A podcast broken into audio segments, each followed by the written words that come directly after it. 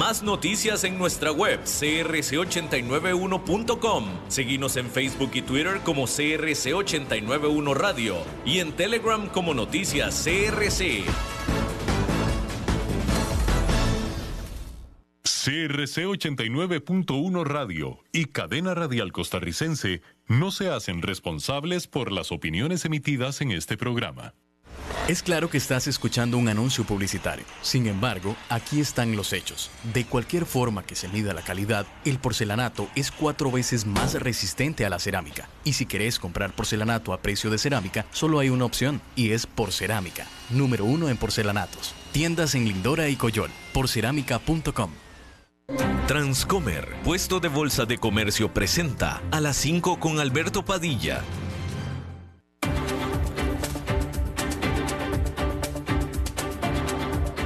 Inicia a las 5 con Alberto Padilla. Un programa diseñado con el objetivo de llevarte diariamente un tema de actualidad, acompañado siempre de reconocidos editorialistas, de lunes a viernes a las 5 de la tarde por CRC 89.1 Radio. A las 5 con Alberto Padilla. Hola, ¿qué tal? Saludos, bienvenidos a esta emisión de A las 5 con su servidor Alberto Padilla. Muchísimas gracias por estarnos acompañando. Gracias por estar ahí. Le mando cálidos saludos desde la señal y las instalaciones de CRC 89.1 Radio en San José, Costa Rica, desde donde, podemos, desde donde estamos transmitiendo eh, hasta el punto y en el tiempo, en el espacio en el que usted nos está escuchando, porque estamos saliendo en diferentes vías simultáneamente, por ejemplo en Facebook Live, en la página de este programa, a las 5 con Alberto Padilla. Estamos eh, también disponibles en el canal de YouTube de este programa. Estamos también en podcast en las principales más importantes plataformas para ello, Spotify, Apple Podcast, Google Podcast y otras cinco importantes más. Aquí en Costa Rica este programa que sale en vivo en este momento a las 5 eh, de la tarde se repite todos los días a las 10 de la noche aquí en CRC 89.1 Radio. Me acompaña al otro lado de los cristales, tratando de controlar los incontrolables, el señor David Guerrero y la producción general de este programa, siempre poderosa, desde Bogotá, Colombia, a cargo del señor Mauricio Sandoval. Eh, y bueno, le comento de manera, eh, así como de comentario, me eh, comunica, resulta que también tenemos el sitio albertopadilla.net. Aparte de todo, albertopadilla.net, donde también puede ver los episodios de, esta, de este, este programa pero me escribe el administrador de este sitio y de toda la huella digital eh, de este programa y me dice, me escribe en la mañana que el website está totalmente actualizado, migrado a la nueva tecnología y ahora tenemos inteligencia artificial activada, me dice el administrador. Y yo le hice una pregunta concienzuda, eh, profunda, sobre todo a la hora que me lo escribió, me lo escribió a las 5.20 de la mañana, yo le contesté hasta las 5.50, en lo que me despabilé un poquito, y le digo, bueno, ¿y todo esto qué significa en la práctica? Y me dice que ahora podemos conectar diferentes fuentes de forma automática para encontrar contenido afín al website, como ser resúmenes, videos alternativos, editoriales, etcétera. ¿Qué tiene que ver eso con inteligencia artificial? No sé, pero usted cheque el, ah, el, sitio eh, albertopadilla.net, dígame qué le parece, dígame qué le parece de, interactivo, si le gusta, si es eh, amistoso, si es amigable. Eh, este es, digo, con todas las demás que estamos disponibles en podcast y en YouTube y todo lo demás, este la verdad que este sitio de albertopadilla.net es una insistencia del administrador, eh, porque yo digo, bueno, pues ya estamos en todos los demás lados, ¿para qué este sitio? Pero pues bueno, este, ahí está, ahí está. Chéquelo usted, me dice qué le parece y, a ver si, qué, le parece esta nueva eh, elemento de inteligencia artificial presunto que tiene albertopadilla.net. Bien, pasando a cosas realmente importantes. Déjeme, le informo que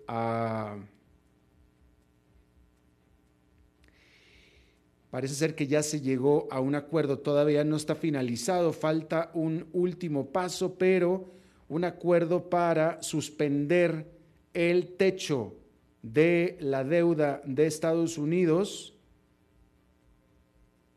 estaba por aprobarse en una última votación en el Congreso este miércoles, en la Casa de Representantes, es decir, en la Cámara Baja. Los eh, negociadores republicanos habían clamado victoria en este acuerdo para ponerle un techo a el gasto federal sobre los próximos dos años a cambio de permitirle al gobierno el volver a pedir prestado para poder funcionar, para poder pagar las deudas, para poder pagar los salarios de los trabajadores federales. Sin embargo, por supuesto, los más extremistas del espectro, a la derecha por el Partido Republicano y a la izquierda por el Partido Demócrata, ambos piensan y aseguran que dieron demasiado y se espera que ese grupúsculo de los dos lados, o ambos grupúsculos, de todos modos terminen por votar en contra. Sin embargo, los eh, republicanos, los, los líderes republicanos, predicen que deberá de pasar este mismo miércoles sin problema este acuerdo. Y también los demócratas piensan lo mismo. Piensan que estos extremistas del lado izquierdo y del lado derecho no eh, impedirán la aprobación. Habrá una mayoría. esperemos que así sea porque en teoría la fecha límite sería el 5 de junio, es decir, en cinco días, específicamente el lunes, en teoría, de acuerdo a lo que dijo Janet Yellen.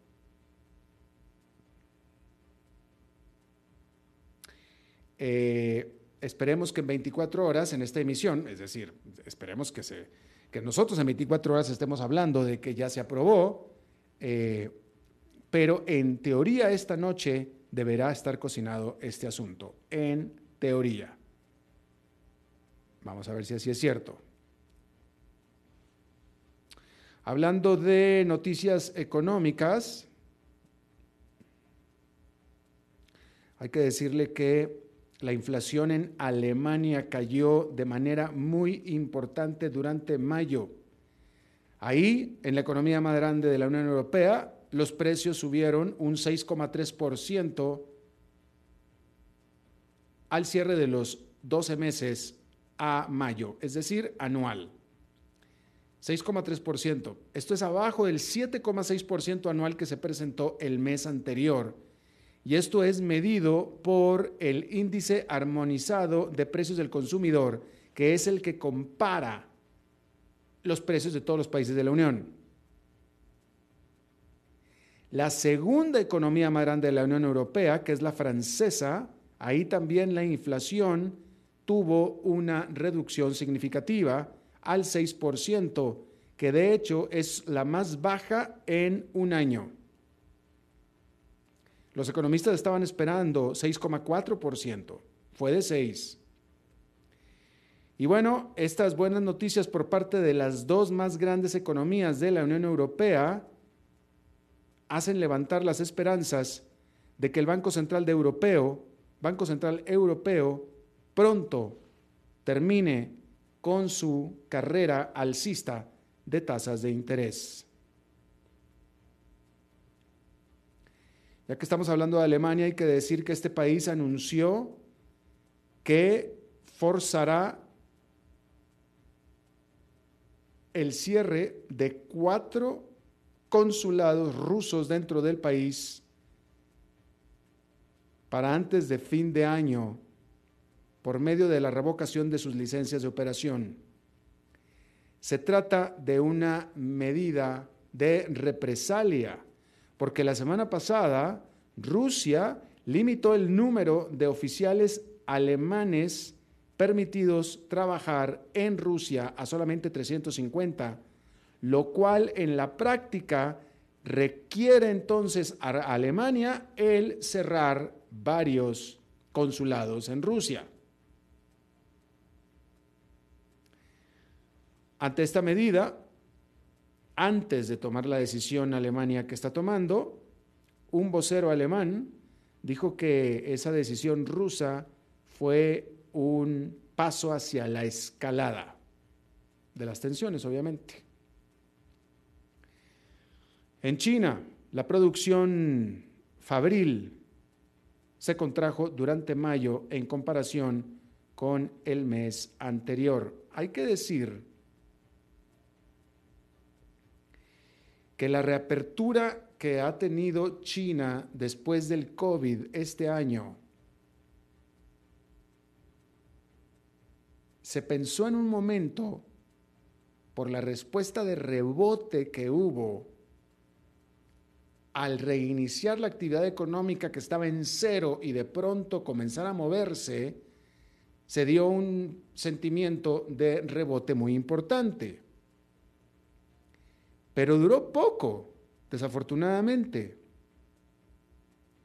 Ahora, la recuperación económica de China, francamente, está pensando, está comenzando a verse, eh,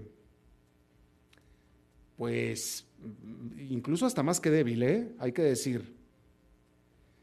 Después de que los datos económicos de abril todos quedaron más cortos que lo que se esperaba,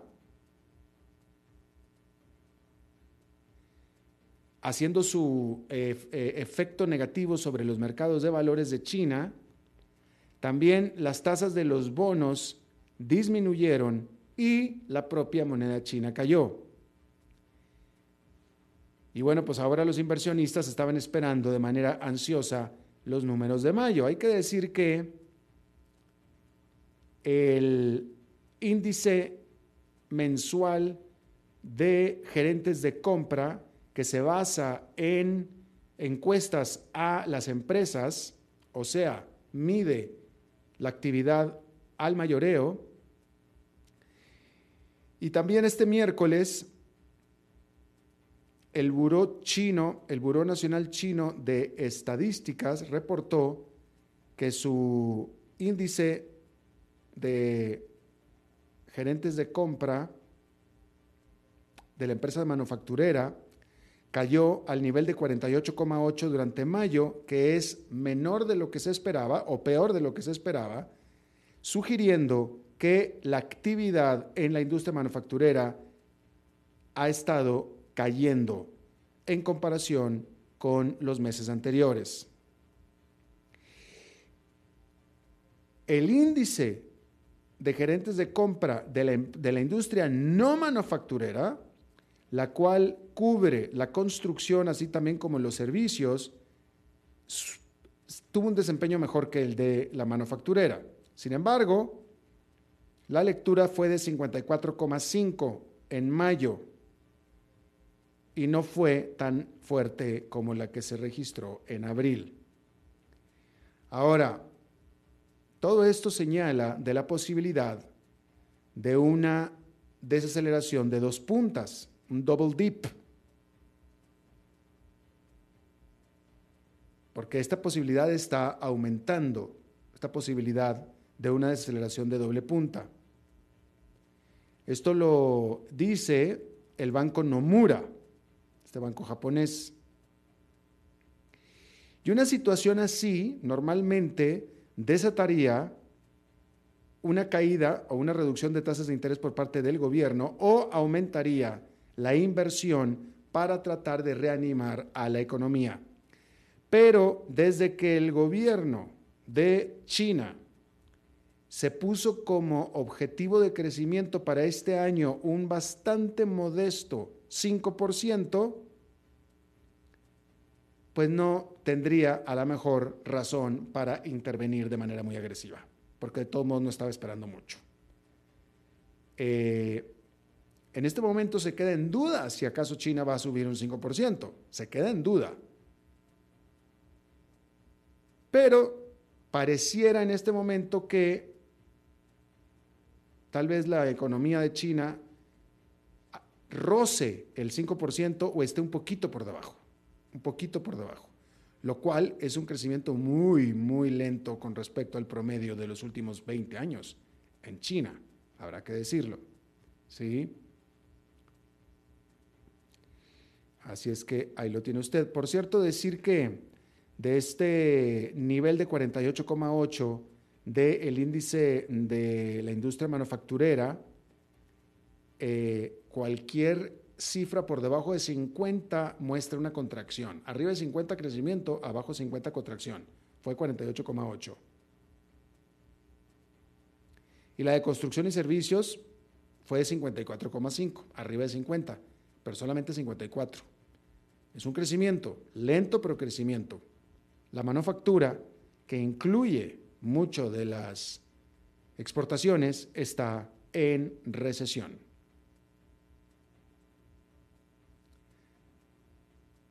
Eso es China. ¿Sabe quién este año está siendo la estrella de crecimiento en el mundo? Hablando de una economía grande. La India es la que está dando la nota a nivel económico, a nivel macroeconómico.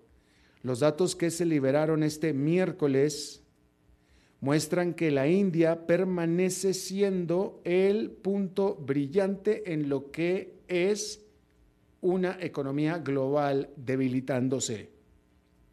El Producto Nacional Bruto de la India se expandió por 6,1% durante el primer trimestre de este año comparado con el mismo periodo del año pasado.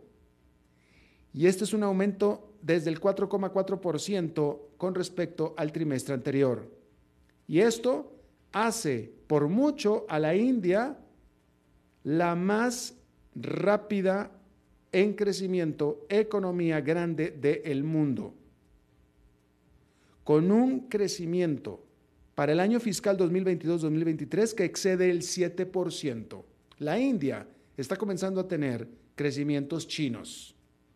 Me refiero, por supuesto, a lo histórico en China. Sin embargo, hay que decir que eh, ya si nos metemos a la minucia de este desempeño, vemos que no es eh, todo sólido. Porque, por ejemplo, este crecimiento tan grande no está siendo correspondido con un aumento grande de creación de trabajos. Hay que decir eso.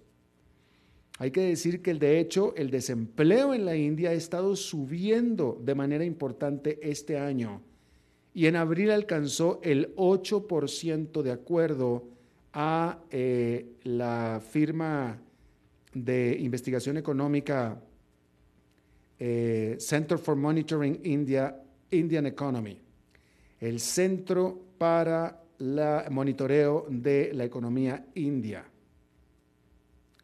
En febrero, el gobierno de la India anunció un gran gasto en infraestructura, específicamente en carreteras, entre otras cosas más. Esto es importante y aumenta la actividad económica. Sin embargo, la inversión en el sector privado permanece debilitada. Una inversión en infraestructura por parte del gobierno de un país equivale a un estímulo económico.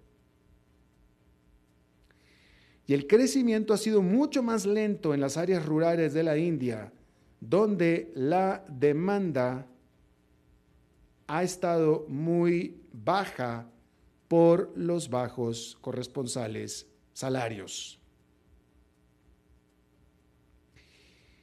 Y luego encima acecha otro reto bastante importante para la economía gigantesca de la India. Y es que se espera, ya está anunciado para los próximos meses, el regreso del fenómeno meteorológico de El Niño, el cual en el caso de la India significa una época de monzón más seca, o mejor dicho, seca. Y esto afectará a la agricultura. Por tanto, afectará al crecimiento o al desempeño de toda la economía y necesariamente tendría que aumentar los precios de los alimentos al aumentar la importación de estos. Y cuando un país como la India tiene que importar alimentos, tiene que importar muchos alimentos. Pero por lo pronto, con un excelente desempeño económico.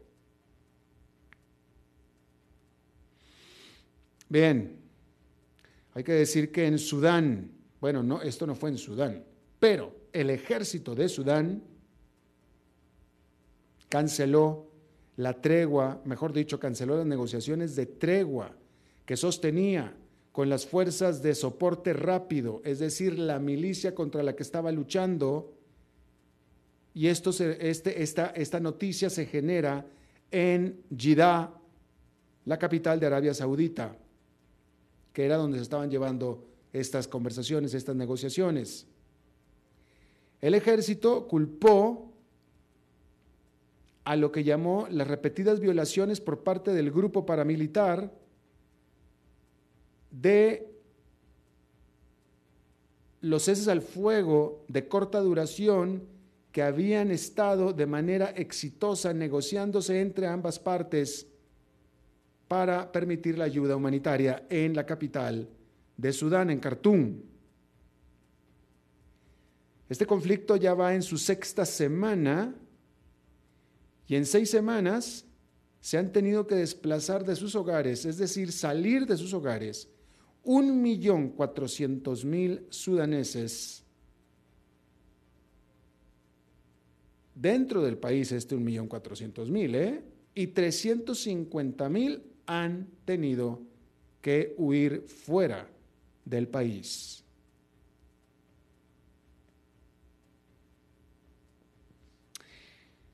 Hablando de la invasión de Rusia a Ucrania, hay que decir que en las últimas semanas Rusia ha estado aumentando sus bombardeos sobre centros urbanos o ciudades en Ucrania. Entre, solo en mayo, solo en mayo, hasta el día 30 de mayo, es decir, hasta ayer, del primero al 30, hubo 17 ataques solamente a la capital de Ucrania, Kiev. Estos ataques en su mayoría fueron realizados en la noche, a excepción del lunes de esta semana, cuando Rusia lanzó un eh, extraordinario, literalmente extraordinario, ataque diurno o durante el día. Los analistas piensan que el Kremlin lo que está tratando de hacer es el de agotar las defensas aéreas ucranianas.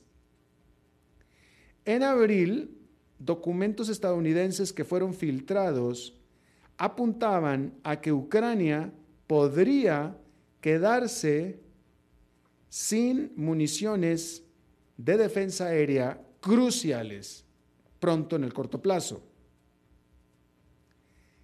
Sin embargo, a pesar de todo, el hecho de que Rusia está atacando a población civil es para los expertos una señal de debilidad.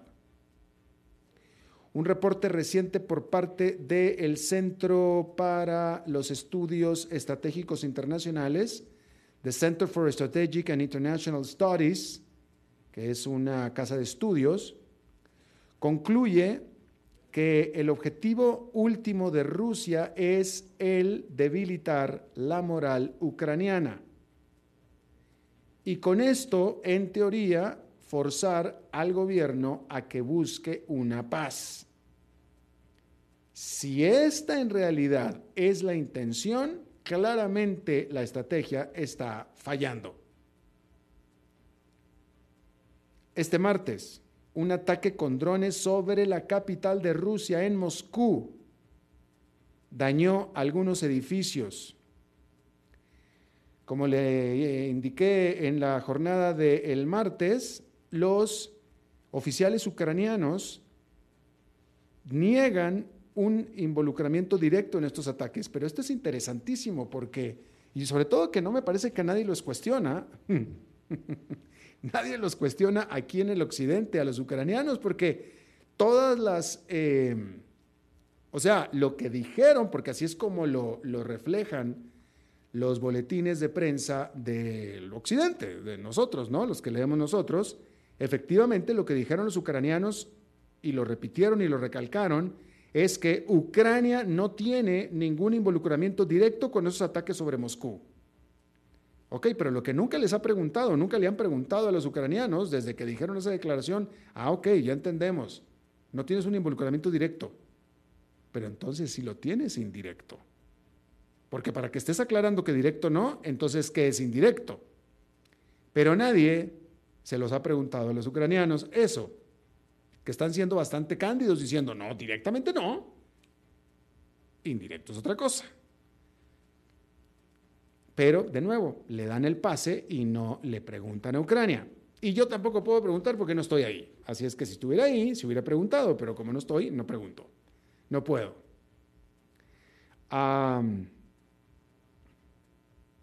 sin embargo, aparte, pero para que vea usted, nadie le pide explicación y detalle a lo que dicen los ucranianos, porque los ucranianos dijeron, no tenemos involucramiento directo sobre esos ataques a Moscú, pero sin embargo sí preveemos que vayan a aumentar. ah, ok, perfecto. Y los, y los reporteros occidentales nada más toman nota y listo. Nadie les pregunta, ¿qué quieres decir exactamente? ¿Cómo es posible que digas que no tienes involucramiento directo, pero sepas que esos ataques van a, aumentar? En fin, pero bueno, ahí lo tiene usted.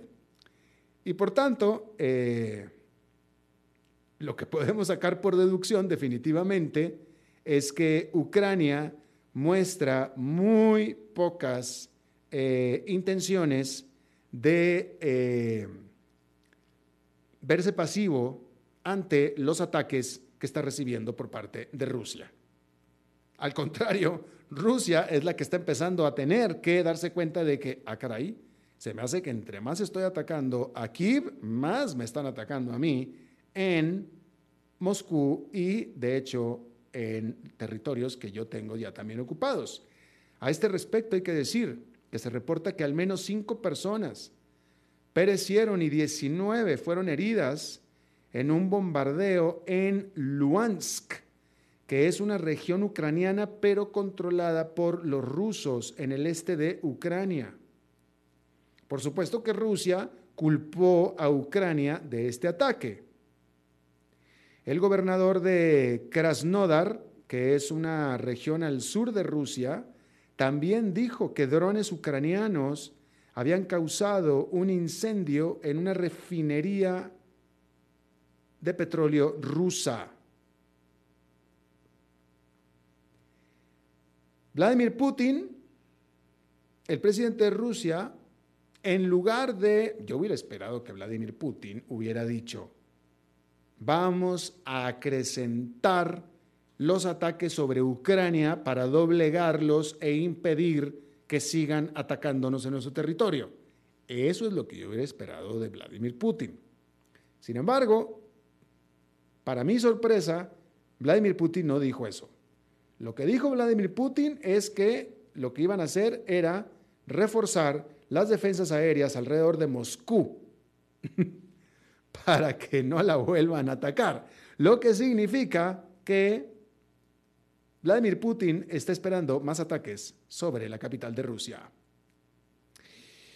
Bueno, y rápidamente déjeme le comento que la autoridad deportiva de Kosovo denunció a la estrella de tenis serbio Novak eh, Djokovic por haber desatado un levantamiento político, porque después de que ganó un partido en el abierto de Francia, Djokovic habló en favor de la minoría serbia en Kosovo, de esta población, después de los enfrentamientos violentos que se desataron con elementos, eh, elementos de paz de la OTAN sobre una disputa electoral este fin de semana en esa región. La Federación de Tenis de Kosovo dijo que estaba planeando el pedirle a otros organismos de tenis el que multen a Djokovic. Así es que ahí lo tiene usted. Bien, ah, ahí está. Vamos a hacer una pausa y regresamos con nuestra entrevista de hoy. A las 5 con Alberto Padilla, por CRC 89.1 Radio. Estamos aquí reunidos para celebrar lo que será una unión, esperemos eterna, entre ustedes dos. Luisa, ¿tenés suficientes activos líquidos en tu portafolio de inversión? Sí, y lo tengo bien diversificado por nivel de riesgo. Jorge, ¿tenés ya listo tu fondo de emergencia? Eh, primero que todo, no. Y segundo, Luisa, ¿No se supone que este era el padre que nos iba a casar? Ay, no, amor. Eso todavía no. Este es un asesor de Transcomer. Y bueno, tenemos que hablar de tu falta de fondo de emergencia. Transcomer, puesto de bolsa de comercio. Construyamos juntos su futuro. Somos expertos en eso. Es claro que estás escuchando un anuncio publicitario. Sin embargo, aquí están los hechos. De cualquier forma que se mida la calidad, el porcelanato es cuatro veces más resistente a la cerámica. Y si querés comprar porcelanato a precio de cerámica, solo hay una opción, y es Porcerámica, número uno en porcelanatos. Tiendas en Lindora y Coyol, porcerámica.com.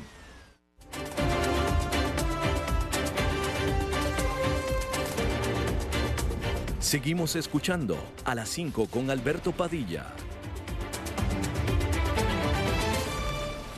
Gracias por continuar con nosotros. Este martes hubo una cumbre sudamericana en eh, Brasilia, organizada por Ignacio Lula da Silva, en el marco del Mercosur.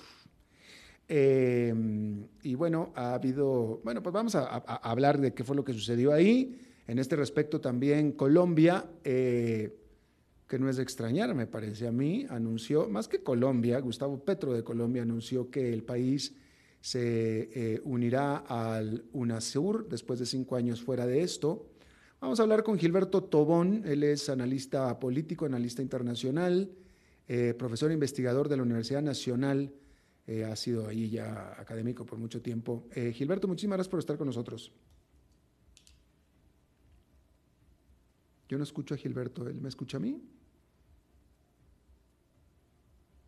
¿Qué pasa? Se salió. Perdimos otra vez la... Eh, a ver. Eh, Gilberto Tobón, ¿me escuchas? Hola. Eso, ya te escucho yo a ti. ¿Tú me escuchas a mí? Ya.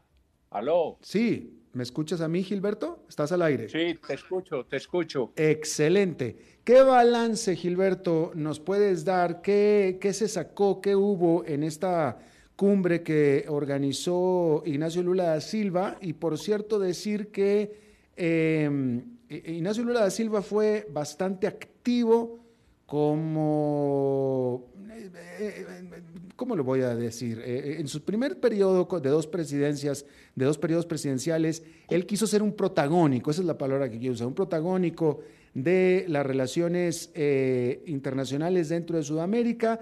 Su sucesor, bueno, Dilma Rousseff y después el, que Bolsonaro. Bolsonaro, pues ellos no fueron tan internacionalistas y ahora Lula da Silva de nuevo quiere volver a estar en la palestra. Eh, ¿Qué balance tienes de esta cumbre que se dio en Brasilia? Bueno, eh, gracias por invitarme a, tu programa. Un placer. Eh, lo que voy a decir de pronto no les va a gustar. Dígame. pero lo voy a decir para que me invitaron. en primer lugar, en pleno siglo XXI, 2023, eh, toda la parafernalia de izquierda y derecha me perdonan, son señales de tránsito. Mm. No hay sino un sistema único mundial capitalista. No hay sino un sistema único mundial capitalista. Socialismo no existe. No existe. Rusia no es un país socialista. Rusia no es un país socialista, es un capitalismo mafioso. China es un país imperialista. Y los otros socialismos, pues yo no creo que Nicaragua pues, pueda ser un ejemplo de esos. por donde circula la mitad de la droga que va camino a México y a Estados Unidos.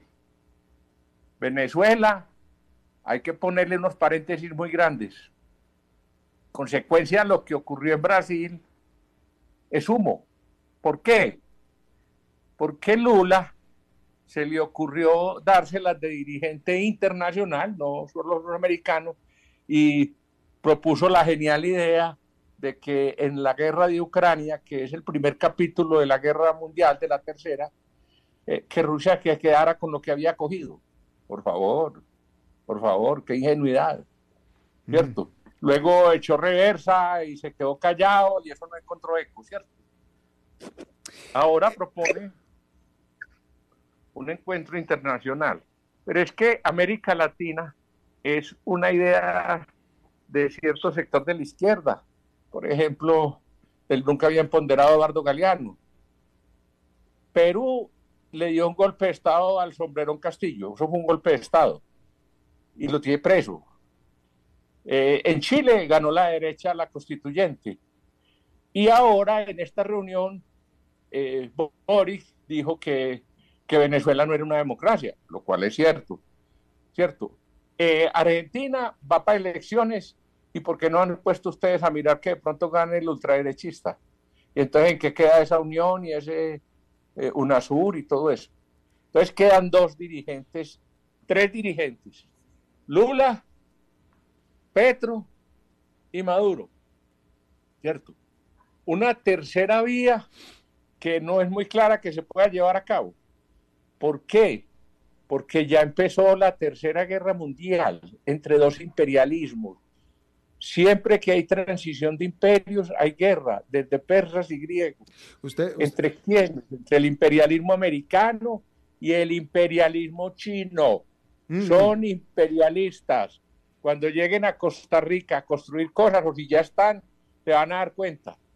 Entonces, en ese orden de ideas, la confrontación mundial está en marcha. Y Venezuela es una parte de esa confrontación, ¿cierto? Venezuela, oiga lo que les voy a decir que no les va a gustar. Venezuela es una base militar rusa. A Putin no lo saca nadie de ahí. Y, Venezuela está hipotecada totalmente a los chinos. Les deben como 100 mil millones de dólares. Y no tienen con qué pagarlos. Eh, Entonces, eh, eh, no, espera, espera.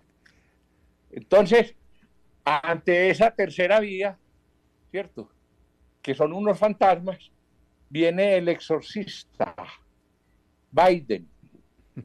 Espérense, es cuestión de tiempo.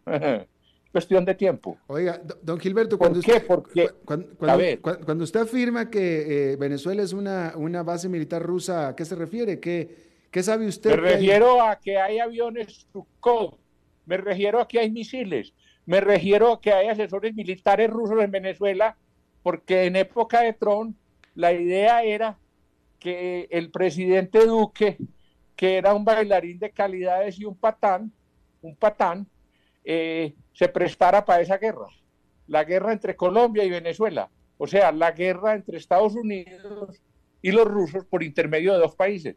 Por fortuna, eso no ocurrió, pero eso está ahí al orden del día. Eh, está ahí al orden del día. Espere, pero eh, yo sé que no le va a gustar lo que le voy a decir, pues, pero ¿qué hacemos? Colombia es un narcoestado y Venezuela es otro. Y México es otro. Y México es otro.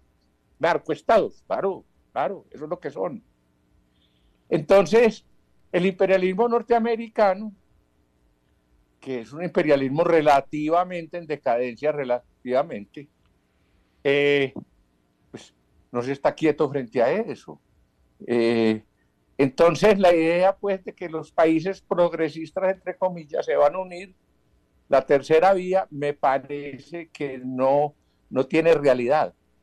No tiene realidad. Bolsonaro era un fascista, un criminal, sí, un criminal de guerra. ¿Por qué? Porque estaba destruyendo la selva del Amazonas, ¿cierto? Y en consecuencia estaba atentando contra el medio ambiente mundial y contra la humanidad. Y no le va a pasar nada, porque todos esos organismos internacionales son basura. Eh, Entonces, Miremos con los ojos, vamos con los ojos abiertos hacia la muerte. Pilas, pues. Pilas. Don Que Gilbert, la situación es una situación de confrontación mundial entre imperialismo.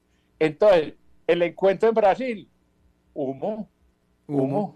eh, don- don- Así lo veo yo, así lo veo yo. ok. ¿Listo?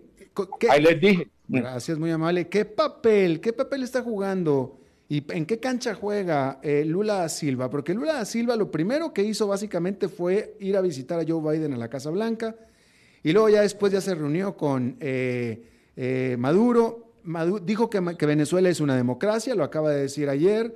Eh, eh, recibió barcos iraníes ahí en Brasil. ¿Qué, qué, qué papel está jugando Lula? está en la cancha equivocada, está en fuera de lugar. Está en fuera de lugar. Oye, y le va a, sacar tarjeta roja a Biden. Está haciendo retórica, retórica. Honestamente, ahora va a cuidar la selva amazónica con Petro. Oiga, ese es un buen negocio, para que sepa. Ahora, claro, los países nórdicos de Europa le mandan millones de dólares. Ojalá los inviertan en eso, ¿cierto? Y no en videos donde muestran una, un indio acostado en una hamaca. y- pilas, pilas. Y, y ahora... eh, Porque- no, eh, espere, yo no creo en Lula. Yo no creo en Lula. No creo. Es un retórico, es carreta. Eh, y, y la política latinoamericana está hecho un caos. Paraguay, gobierno de derecha.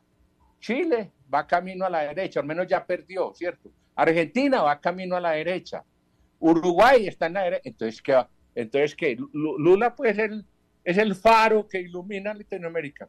Nah, No, de acuerdo. Carreta. De acuerdo. no creo Eh, en eso. Por eso les dije que no les iba a gustar lo que iba a decir. ¿Para qué me invitaron? No, no, si estamos encantados con lo que está diciendo. Dígame, eh, Petro dice que Colombia va de nuevo al UNASUR. Eh, eso totalmente eh, no, no hace ninguna diferencia para Colombia, ¿o sí? ¿Diferencia en qué? ¿Y cuáles son los negocios con UNASUR? Pregunto. A ver, Bra- Brasil vende café, Colombia vende café, son competidores, ¿cierto? Eh, ¿Cuáles son los negocios que se pueden hacer? Yo, yo no, yo no veo pues que se puedan hacer muchos negocios. No, espere. Yo, cre- yo le digo lo que yo creo. Yo no creo que UNASUR tenga mucho músculo económico ni financiero. Y lo veo cercado por enemigos como Uruguay, el gobierno de Argentina, cuando cambie todo ese peronismo, porque el peronismo es la enfermedad argentina, ¿cierto? El peronismo es la enfermedad argentina. El país más culto de América Latina y son peronistas, ¿cómo le parece? Entonces, yo no creo pues que, yo no creo que eso vaya a crecer, no creo. Sur, crecen los lazos de Petro con Maduro. Y ahí es donde, ahí es donde están, pueden estar los problemas futuros. Al que leer el futuro, pues es muy difícil, ¿cierto? Porque, como dijera el filósofo Leibniz, siempre estamos en el mejor de los mundos posibles. El pasado no se puede alterar y el futuro es incierto. No nos queda sino el presente y entonces estamos en el mejor de los mundos posibles. No sé, no puedo adivinar el futuro, pero esa relación tan estrecha con Maduro, los imperialistas americanos le van a poner el ojo a eso, porque repito, Venezuela es una base militar rusa y Putin no se va a ir de ahí, pues, no se va a ir, por las buenas no. Entonces es un problema muy complejo el que hay. Entiendan, hay una transición de imperios entre el imperialismo americano y el imperialismo chino, y eso no puede terminar sino en una guerra, eso no, eso no termina en una mesa de negociaciones. Mm. ¿Usted cree No, que no. usted cree A que mí no me toca, pues, a mí por la edad que tengo, no me to- creo que no me toque verla, pero, pero a ustedes de pronto sí. Ah, entonces no, no le parece que sea inminente, pues. ¿Cómo? No le parece que sea inminente. ¿Qué qué? Que sea inminente este, este conflicto bélico entre, que usted dice, entre Estados Unidos y China. No es inminente. No, tan, pues sí, puede estar avanzando muy rápido. Estados Unidos ha hecho alianzas militares. ¿Sabe cuál es la alianza militar más importante contra China? Japón, Sí, Japón. Oye, Japón. de acuerdo. Vale, cuidado a los japoneses. Sí. Ah. Y China, a su vez, se está moviendo, se está armando, apoya a Rusia. A lo mejor la, la guerra de Ucrania, un ensayo, a ver qué armas tiene Occidente, etcétera. Ya estamos en ella, estamos en la Tercera Guerra Mundial, ahí no hay nada. Y, y usted dijo ahora que, que Putin, lo entendí, debió seguir avanzando sobre Ucrania, por Dios, por Dios. Eso es una guerra imperialista. Eh, Rusia invadió, la burguesía burocrática, mafiosa, rusa invadió a Ucrania. Así ellos sean lo que sean, los invadió. Entonces uno, por eso, entonces, ¿cómo vamos a apoyar eso? No, voy a apoyarse. Entonces, mire, espacio, espacio. Eh, yo veo pues que hay un sistema único mundial capitalista. Si usted ve socialismo, yo no lo veo. No lo veo porque es muy largo explicar por qué el capitalismo de Estado, que fue lo que se fundó en Rusia, y el capitalismo de Estado, el último comunista fue Mao Zedong. ¿Y sabe cómo lo dejó Deng Xiaoping?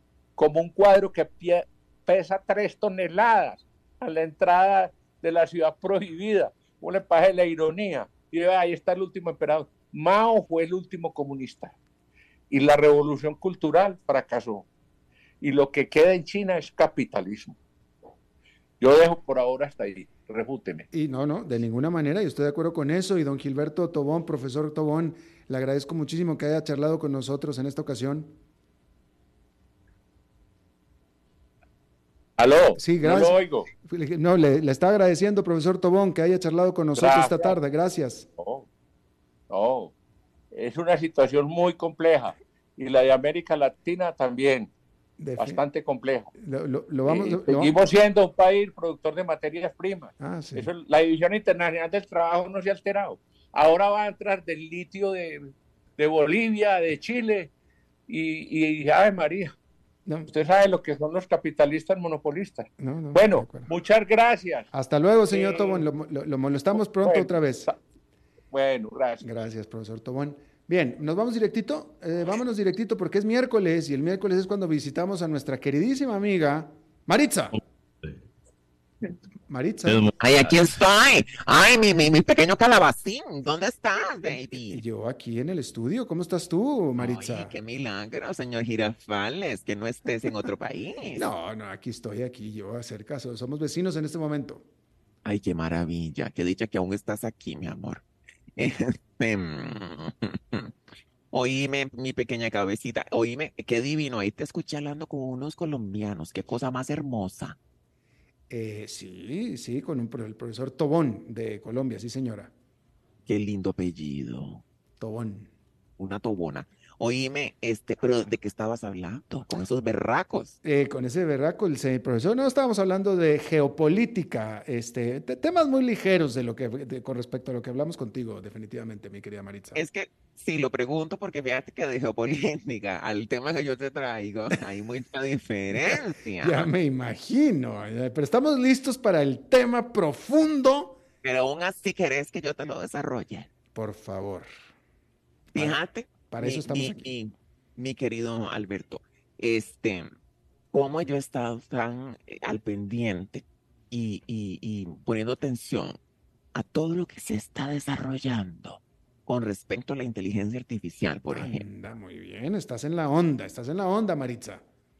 Este, por ejemplo, lo de, eh, eh, ¿cómo te ha ido a vos, mi amor, con el chat GPT? Sabes que yo no tengo experiencia, no lo he usado. ¿Tú ya? Sí, mi amor, claro. yo he tenido unas conversaciones con el chat GPT. ¿En que ya somos amiguis, amiguis, amiguis. Ah, mira tú. Fíjate que yo le he hecho consultas, pero fíjate que no, de algunos temas siento que le hace falta un poquito de sabor. Este, le he estado preguntando sobre, ay, oiga, está bit.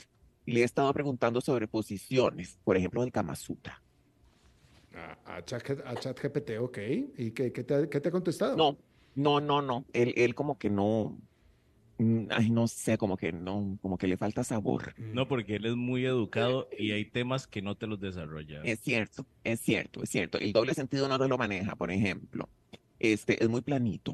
Mm. Pero preguntarle de geopolítica y te deja tirado a vos. No lo dudo, no lo dudo. No, no sería difícil, definitivamente. Ay, no, no, no, qué modestia, no, si sos vos un hombre inteligente, mi amor.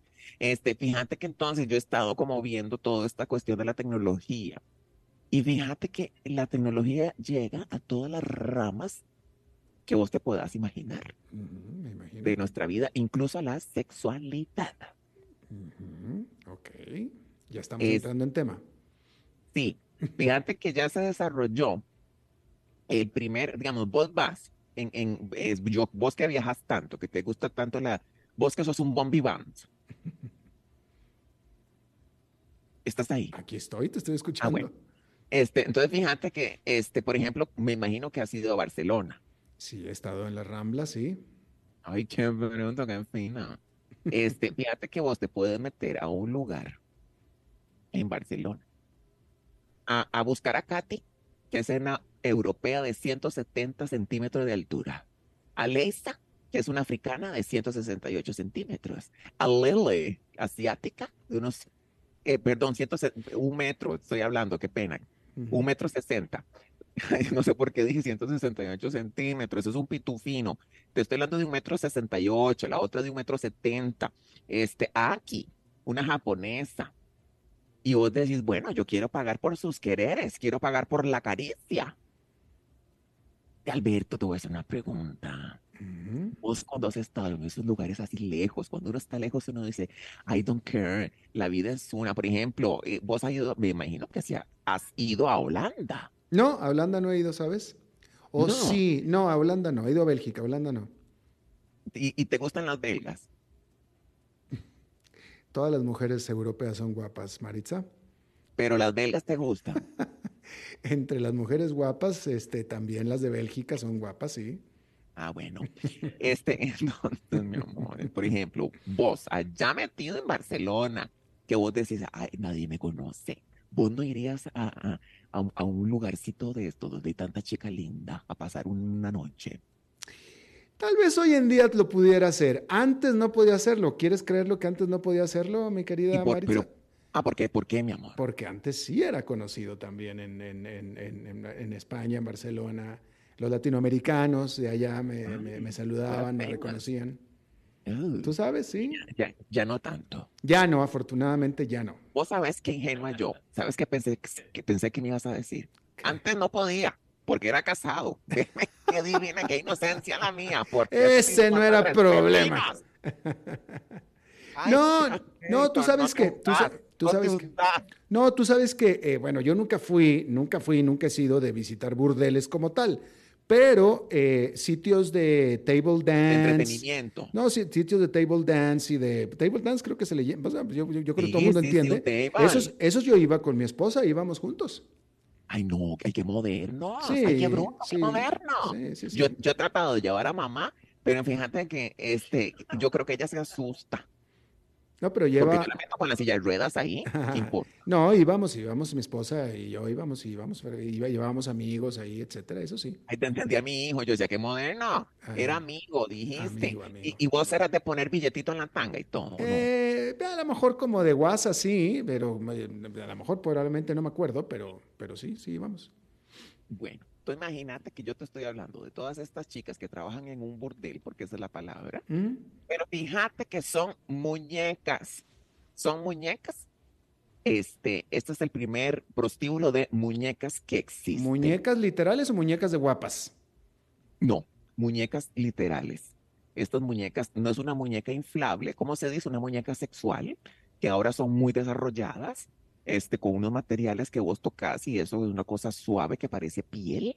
Entonces, fíjate que ya hay una, una- un, un lugar que, es- que, que- que es una cuestión que la gente va, que la gente va, incluso, bueno, hombres y mujeres, este, vale 120 euros por hora, no sé, mi amor, ¿cuánto será eso en dólares? Pero vos pagas 135. 120 y puedes estar con estas chiquillas que nunca te van a decir que no, que no se van a cansar, que no se van a quejar. 135, quise- a ver, a ver, 135 dólares por estar en una, habitación un- con una muñeca a una hora. Sí, Ok. que tiene los mismos orificios que tiene una mujer también. Mm, Es todo lo mismo, todo lo mismo. Este, ¿qué opinas vos acerca de esto? Claro, son aquellas muñecas voluptuosas, ¿verdad? Que es como un parque de diversiones esto. Este, ¿qué opinas vos? ¿Y por qué uno va a preferir con una muñeca que con una mujer de carne y hueso que va a hacer exactamente lo mismo? Supongo que Bueno, más caro, yo, no sé. yo, yo, te- yo, desde mi punto de vista, que no soy cliente de ese tipo de, de- de- servicios, Ni muñeca. a muñeca sí soy, eso soy una doll. Pero vos sabes, Alberto Padilla, que yo le veo un lado positivo a esto. ¿Cuál? Eh, y tengo por donde me inflen. No, Roberto, ¿qué es eso? Déjame que baján, que tengo por donde me. ¡Ay, qué bruto! Este, no, lo voy a ignorar. Fíjate, Alberto, que yo le veo el lado positivo. Eh, que con muñecas nos quitaríamos el montón, por ejemplo, el problema de trata de personas, por ejemplo. Eso me pareciera que eso sería un desahogo. Gente que está ahí por, por obligación. Luego habría, luego habría un mercado negro de muñecas, ¿eh? Pero ok, ese es otro tema. Pero ¿qué importa si es una muñeca, es un ok, pedazo de acuerdo, plástico, niño? de acuerdo, de acuerdo. Ahora, por eso, yo, ese es el lado positivo que le veo, que, este, mm, eh, mm, ¿cómo te digo? Que no hay ningún tipo de problema ahí, que no hay ningún tipo de abuso. Vos puedes simplemente limpiar los orificios con un poco de Lysol y, el, y que siga el otro cliente. Mm.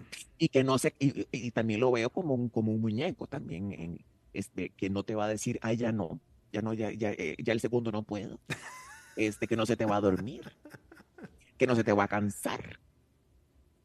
Yo sí le veo su lado positivo, vos sabes. Bueno, y si existe el negocio es que hay mercado, ¿va? Claro, pero aquí dice que fíjate que se les llena, se les llena Alberto Padilla. El, eh, eh, se llaman sexy dolls. ¿Qué se les llena? ¿Qué se les llena?